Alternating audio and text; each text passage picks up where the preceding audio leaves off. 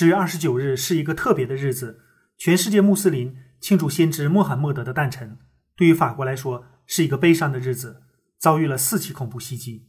首先，在南部著名的旅游胜地蔚蓝海岸的尼斯市著名景点圣母教堂内，一名穆斯林持刀斩首一名妇女，并杀害另外两人，三人同时遇难。其次，在尼斯的旁边，美丽的阿维尼翁市，也就是中国人最喜欢看薰衣草的地方。